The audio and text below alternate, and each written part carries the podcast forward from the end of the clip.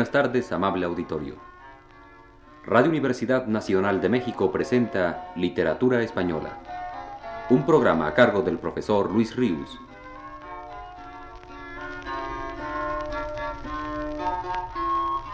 El profesor Luis Ríos nos dice en su texto más reciente, ya que la crítica contemporánea no se muestra muy generosa con Zorrilla, no creo que esté de más recordar la admiración enorme que por el poeta vallisoletano han tenido poetas como Becker y Rubén Darío, no solamente grandes, sino iniciadores, tanto el uno como el otro, de lo que solemos llamar la poesía contemporánea en lengua española. Claro está que una obra tan vasta como la que publicó necesariamente acoge poemas que de haber sido el poeta más celoso de ella hubiera convenido que desechase. Sin embargo, el valor de un poeta no ha de identificarse con la resultante de sus versos malos y de sus versos buenos, sino atendiendo solo a estos últimos cuando realmente lo son. ¿Cómo no explicarnos la profunda admiración de Darío por Zorrilla, si en él indudablemente aprendió armonías y sonoridades que después haría suyas el poeta nicaragüense y las extendería a toda la creación poética en lengua española? Al escuchar, por ejemplo, la segunda parte del poema de Zorrilla, Recuerdos del tiempo viejo, es imposible no recordar a Rubén Darío.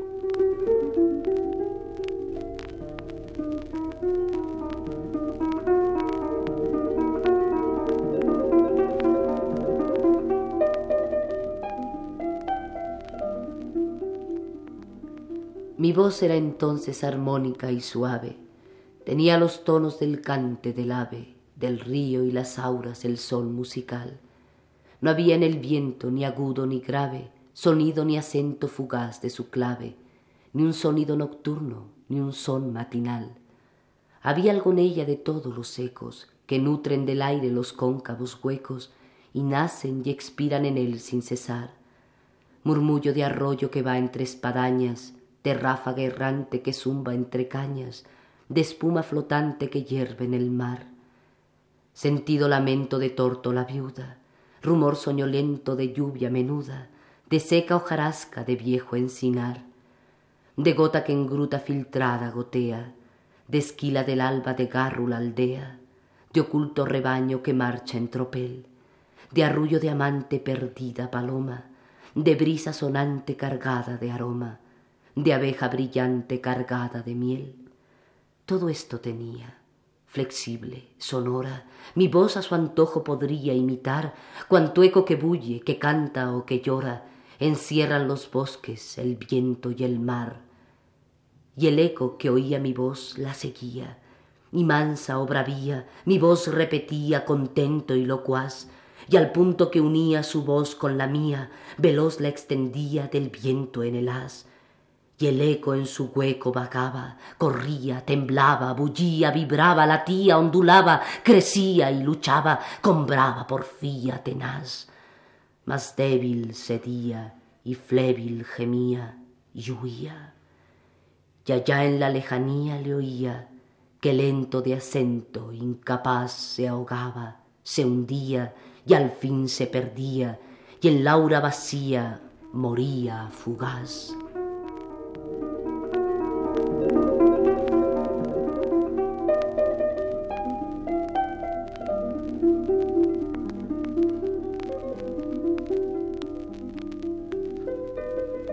El gusto por lo pintoresco y lo exótico, si es característico de todo el romanticismo, lo es muy especialmente dentro de la poesía española de José Zorrilla, y con razón podía preguntarse don José Ortega y Gasset qué hubiera sido de Zorrilla sin catedrales, sin castillos, sin callejas, sin dagas, sin chambergos, sin tocas, sin uríes, sin albornoces.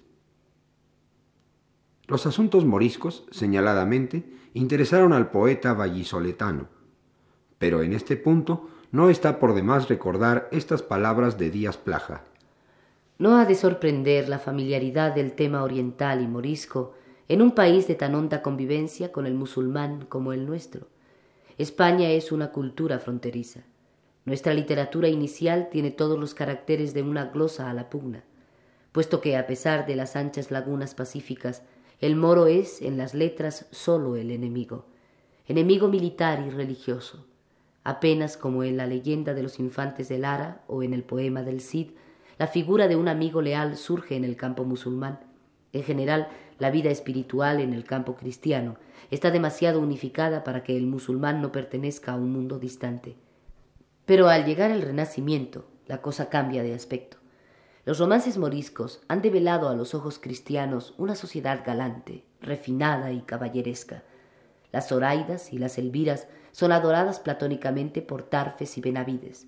Moros y cristianos no adivinan diferencias esenciales, porque la Edad Media dividía la humanidad entre creyentes e infieles, y el Renacimiento entre cultos e incultos. El moro galante se hace una figura ejemplar de caballería. Es el personaje que dos libros, sobre todo, han de encargarse de propagar. Las guerras civiles de Granada, de Ginés Pérez de Ita, y la historia del abencerraje y de la hermosa Jarifa, de discutido autor. En el góncora de los romances todavía está vivo el tema morisco en los últimos decenios del siglo XVIII está definitivamente restaurado. Desde aquí, el tema morisco habrá de persistir hasta las nostalgias modernistas de Villa Espesa. Escuchemos una de las famosas orientales de Zorrilla.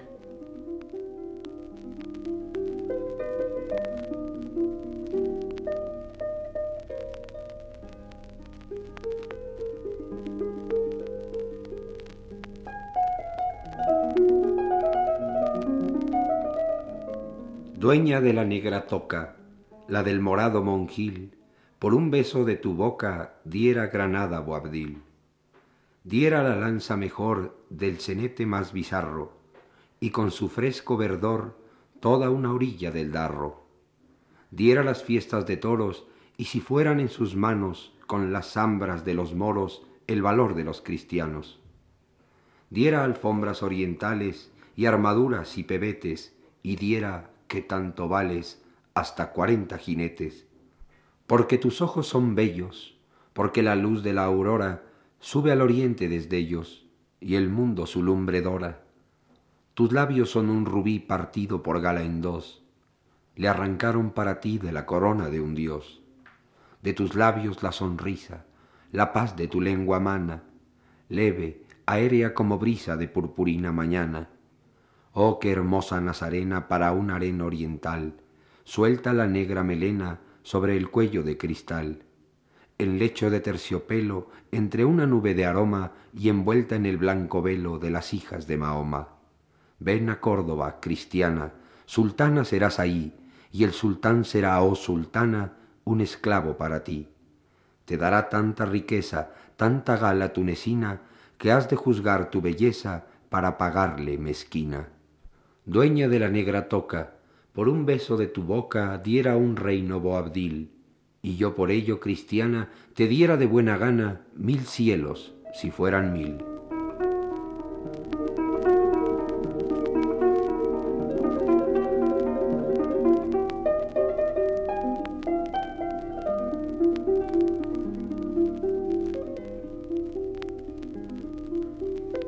Pero junto al zorrilla espectacular, suntuoso y libresco, está también el zorrilla de inspiración más recogida e íntima, capaz de expresar su sentimiento de amor enmarcándolo en un paisaje real, monótono, pobre, para cuya descripción, por cierto, hace gala de excepcional habilidad y destreza.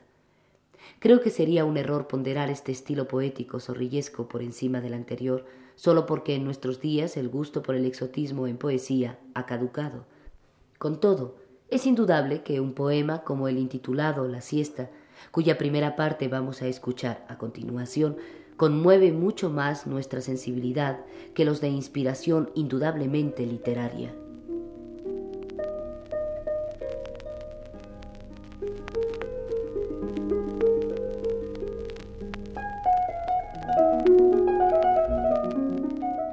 Son las tres de la tarde. Julio, Castilla. El sol no alumbra, que arde, ciega, no brilla. La luz es una llama que abraza el cielo, ni una brisa una rama mueve en el suelo. Desde el hombre a la mosca todo se enerva, la culebra se enrosca bajo la hierba. La perdiz por la siembra suelta no corre, y el cigüeño a la hembra deja en la torre. ni el topo de galvana se asoma a su hoyo, ni el mosco pez se afana contra el arroyo, ni osa la comadreja por la montaña, ni labra miel la abeja, ni la araña. La agua el aire no arruga, la mies no ondea, ni las flores la oruga torpe babea. Todo al fuego se agosta del seco estío, duerme hasta la langosta sobre el plantío. Solo yo velo y gozo, fresco y sereno, solo yo de alborozo me siento lleno, porque mi rosa reclinada en mi seno duerme y reposa. Voraz la tierra tuesta el sol de estío, mas el bosque nos presta su toldo umbrío. Donde rosa se acuesta brota el rocío, susurra la floresta, murmura el río. Duerme en calma tu siesta, dulce bien mío, duerme entre tanto que yo te velo, duerme que yo te canto.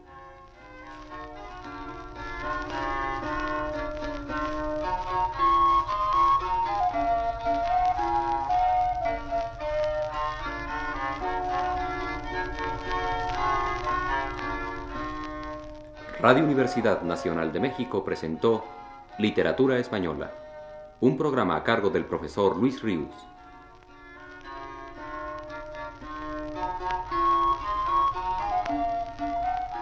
Escucharon ustedes las voces de Aurora Molina y José Estrada. Les invitamos para el próximo sábado a las 18 horas. Buenas tardes.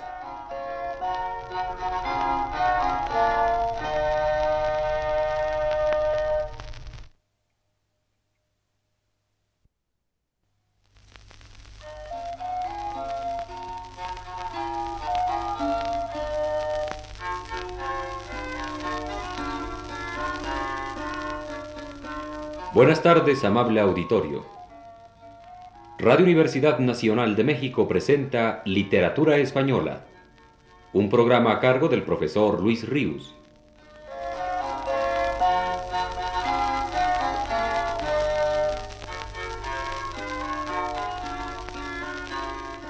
El profesor Luis Ríos nos dice en su último texto.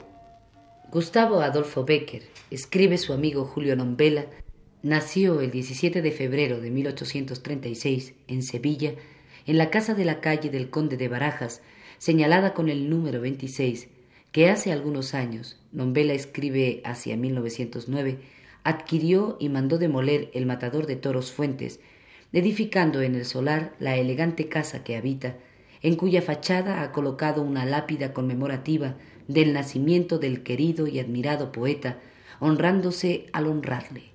Ya en la niñez se manifestó su vocación literaria y leía ávidamente a Walter Scott entre los novelistas y a Horacio y a don José Zorrilla entre los poetas. Vacilando entre ambos caminos, escribe de nuevo a su amigo y biógrafo, unas veces seguía las huellas del epicúreo cantor de Roma, valiéndose de las imágenes, alusiones y ornato mitológico, y otras adoptaba con admirable facilidad el estilo pintoresco, libre, incorrecto y desigual del poeta vallisoletano. A esta época pertenecen muchas composiciones que en número de miles de versos quemamos una tarde en mi casa.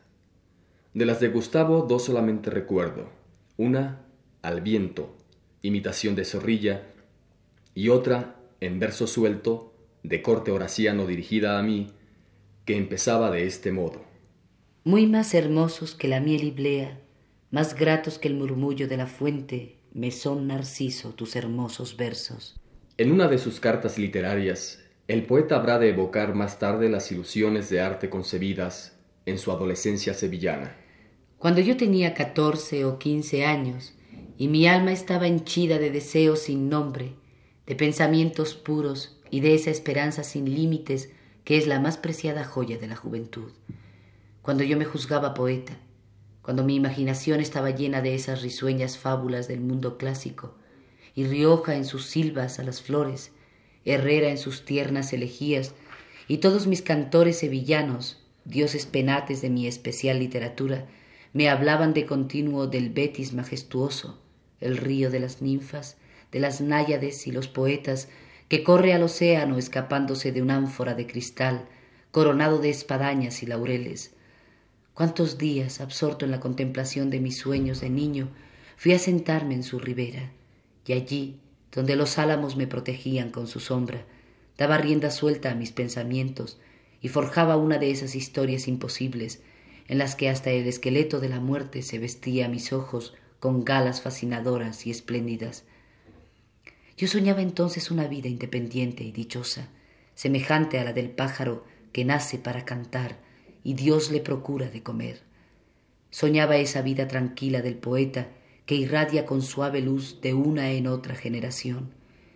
Soñaba que la ciudad que me vio nacer se enorgulleciese con mi nombre, añadiéndolo al brillante catálogo de sus ilustres hijos, y cuando la muerte pusiera un término a mi existencia, me colocasen para dormir el sueño de oro de la inmortalidad a la orilla del Betis, al que yo habría cantado en odas magníficas, en aquel mismo punto a donde iba tantas veces a oír el suave murmullo de sus ondas. Una piedra blanca con una cruz y mi nombre serían todo el monumento.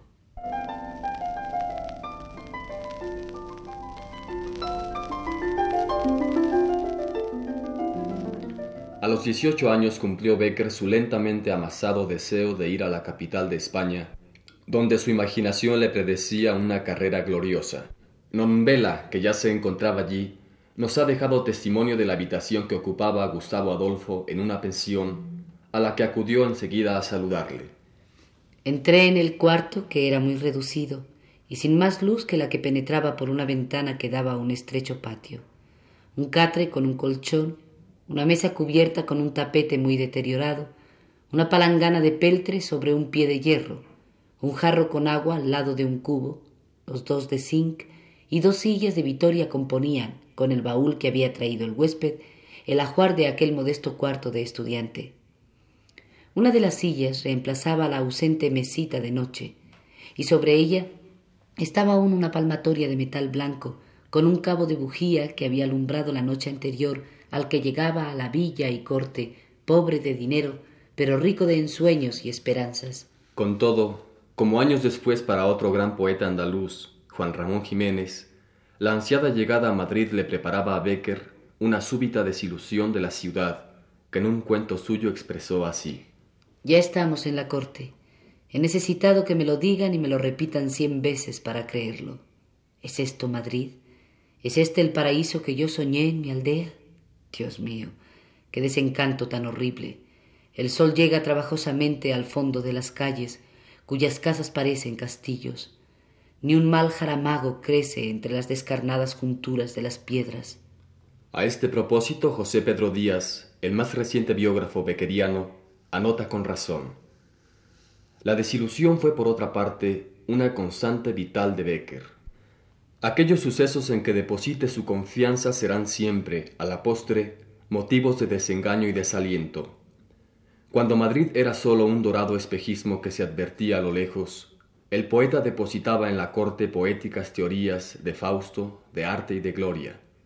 Pero cuando fue realidad presente, él supo verle rápidamente su limitación, su estrechez. El desajuste entre el sueño y la realidad es ciertamente una constante romántica que en Becker se ha dado con extremada violencia. La penuria económica orilló a Becker al cabo de unos meses y tras de haber fracasado unos tras otros diferentes proyectos concebidos por él, a aceptar sucesivamente el encargo de un aventurero francés para redactar un conjunto de biografías de los diputados constituyentes, la traducción y adaptación de piezas para teatro, la primera de las cuales fue una escenificación de Nuestra Señora de París de Víctor Hugo, que no llegó nunca a representarse. Y por último, en colaboración con su amigo Luis García Luna primero y con Rodríguez Correa después, se dedicó a escribir comedias y zarzuelas con las que, más que otra cosa, buscaba remediar su pésima situación económica y que fueron firmadas respectivamente con los seudónimos de Adolfo García y Adolfo Rodríguez. De todas ellas, que ni le proporcionaron dinero ni gloria, conviene recordar la zarzuela La Venta Encantada, escrita en colaboración con García Luna entre los años 56 y 57 es decir, cuando Becker tenía 20 o 21 años, ya que en ella se encuentra la que podemos considerar la primera rima del poeta, que forma parte de un cantable de uno de los personajes y que dice ¿Ves esa luna que se eleva tímida? blanca es su luz, pero aún más blanca que sus rayos trémulos, blanca eres tú.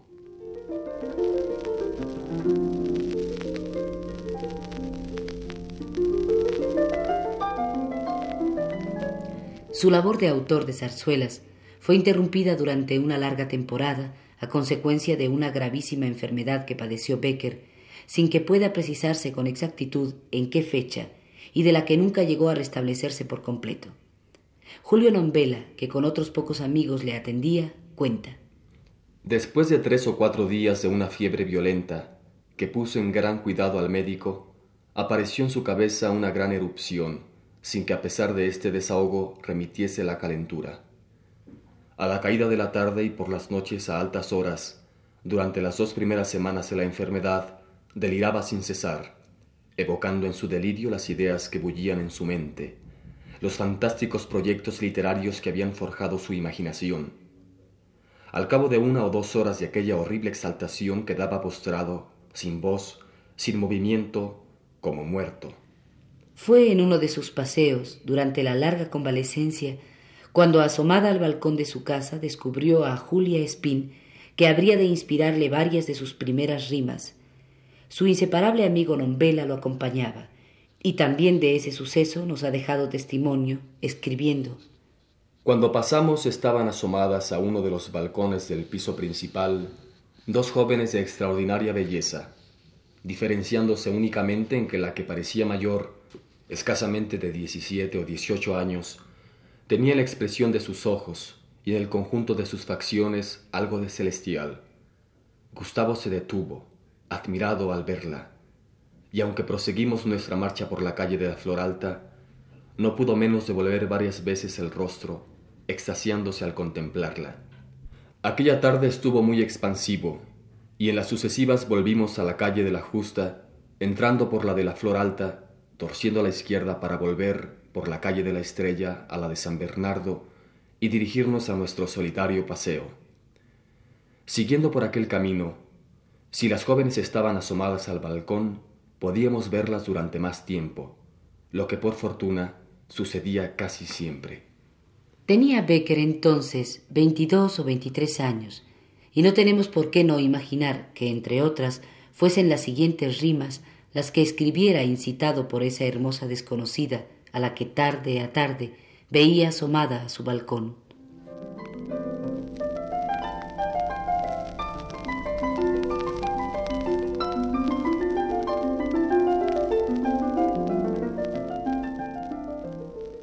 Hoy la tierra y los cielos me sonríen. Hoy llega al fondo de mi alma el sol. Hoy la he visto. La he visto y me ha mirado Hoy creo en Dios.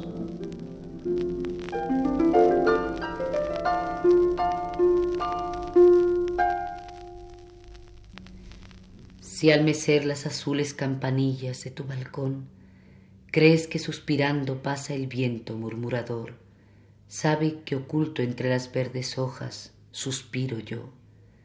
Si al resonar confuso a tus espaldas vago rumor, Crees que por tu nombre te ha llamado lejana voz, sabe que entre las sombras que te cercan te llamo yo. Si se te turba medroso en la alta noche tu corazón, al sentir en tus labios un aliento abrasador, sabe que aunque invisible al lado tuyo, respiro yo.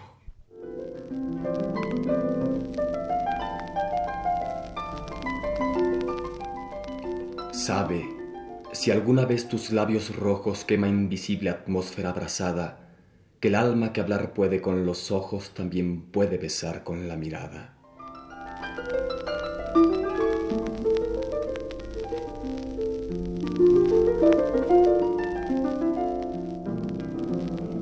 Te vi un punto y flotando ante mis ojos, la imagen de tus ojos se quedó como la mancha oscura, orlada en fuego, que flota y ciega si se mira al sol. A donde quiera que la vista fijo, torno a ver sus pupilas llamear, mas no te encuentro a ti, que es tu mirada, unos ojos, los tuyos nada más. De mi alcoba en el ángulo los miro, desasidos fantásticos lucir, Cuando duermo lo siento que se ciernen de par en par abiertos sobre mí. Yo sé que hay fuegos fatuos que en la noche llevan al caminante a perecer. Yo me siento arrastrado por tus ojos, pero a dónde me arrastran no lo sé.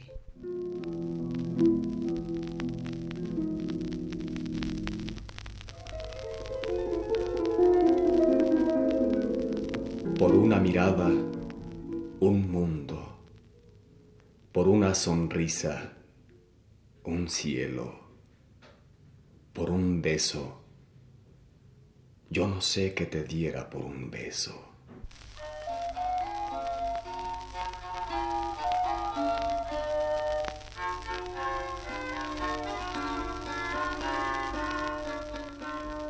Radio Universidad Nacional de México presentó Literatura Española, un programa a cargo del profesor Luis Ríos.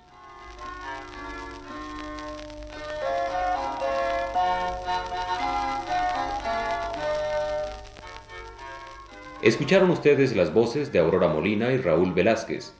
Les invitamos para el próximo sábado a las 18 horas. Buenas tardes.